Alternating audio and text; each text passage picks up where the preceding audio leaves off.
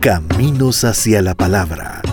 Una visión de la historia de las iglesias evangélicas en El Salvador en la investigación y voz de Carlos Cañas Dinarte. A inicios del siglo XX, la zona de Nahuizalco, Izalco, Huayúa y zonas circundantes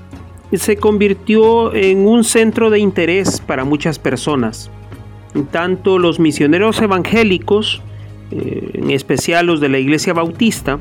como los eh, internacionalistas del Socorro Rojo Internacional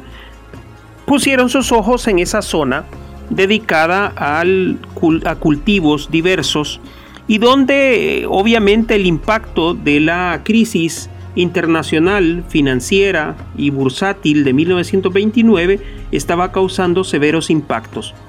Alberto Maferrer va a denominar a todas aquellas masas sin trabajo justamente como los sin trabajo y va a propugnar por ellos y va a pedir que se les ayude, que se les haga una reforma agraria, que se establezca desde la Asamblea Legislativa un fondo para que esas personas sin trabajo tengan al menos algo con lo cual sobrevivir. Va a ser en esos años en los cuales va a comenzar la primera gran migración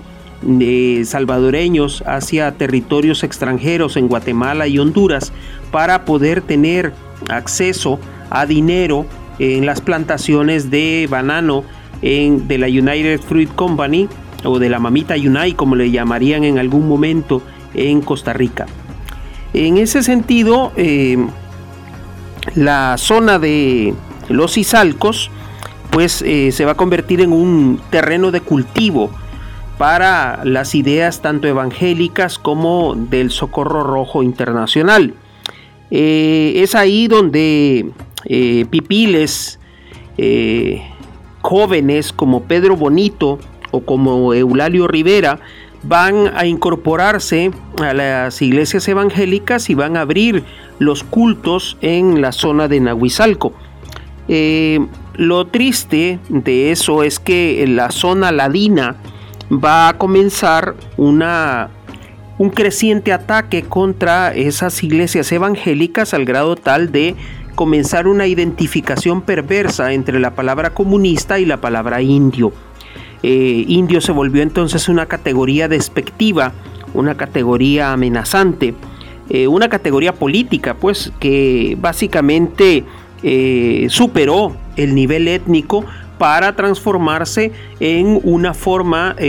despectiva y amenazante contra aquellas personas que representaban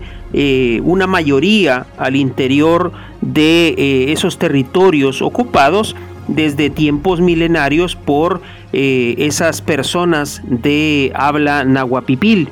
Entonces, eh, en, esa, en ese ataque del liberalismo católico contra el, protestantismo y el comunismo, se marcaron básicamente ya las, eh, las pautas con las cuales se iba a pensar un hecho siniestro que se iba a destapar prácticamente hace 90 años en la matanza de 1932.